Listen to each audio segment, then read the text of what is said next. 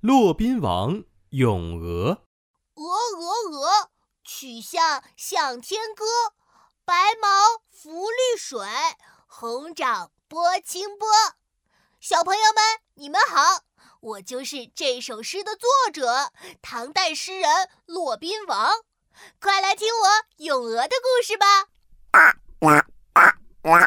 骆家附近的池塘里传来一阵声音，好可爱啊！小小的，这是小黄鸡吗？我觉得这是小黄鸭。小朋友们正在争论不停。一个头上扎着两个小揪揪的小男孩摇头晃脑地说：“那可不是小鸡小鸭，那是小鹅。”这个小男孩就是骆宾王。其他小朋友不服气地说：“骆宾王，你说的不对，这明明就是小黄鸡、小黄鸭、小黄鸭、小鹅、小鹅。这确实是一只鹅。哎，你叫骆宾王是吧？你真聪明。”小朋友们抬手一看，原来是父亲带着一个年轻人过来了。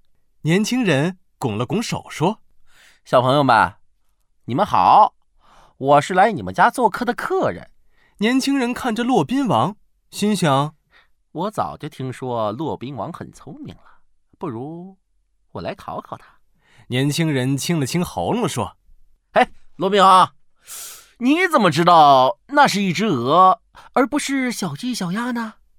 骆宾王把头抬得高高的，得意地说：“嗨，这还不简单？因为小鹅比较大，而且头上还有肉球。”嗯，你观察的非常仔细。我再考考你，鹅最爱吃什么？我知道，鹅最喜欢吃稻谷和青菜。你懂得可真多。那当然了，我最喜欢鹅了，因为鹅的脖子又长又优美，红红的嘴巴和红红的脚丫，再配上雪白的羽毛，可漂亮了。哇哇哇哇！远处传来了更大声的鹅叫声，一定是小鹅的爸爸妈妈。大家朝着远处望去，原来呀，有好几只大白鹅在池塘上游泳呢。大家跑了过去，哇，太漂亮了！大白鹅好美啊！年轻人看着大白鹅，对大家说：“你们都是聪明的小朋友，不如我们来比赛，以鹅为题目写一首诗。”谁写的诗最棒，谁就是第一名，怎么样？好，好，好，我一定能拿第一名。所有小朋友都开始思考起来，有的小朋友用手扶着脑袋，有的小朋友皱紧了眉头，还有的小朋友闭着眼睛思考。骆宾王认真的看着池塘，心想：池塘的水好绿呀。风吹过来，水面上还有好多波纹。雪白的大白鹅用脚掌慢慢的划水，好像一艘小船。一个小朋友举起手来：“我我我，我先来作诗，我一定是第一名。你们听好了，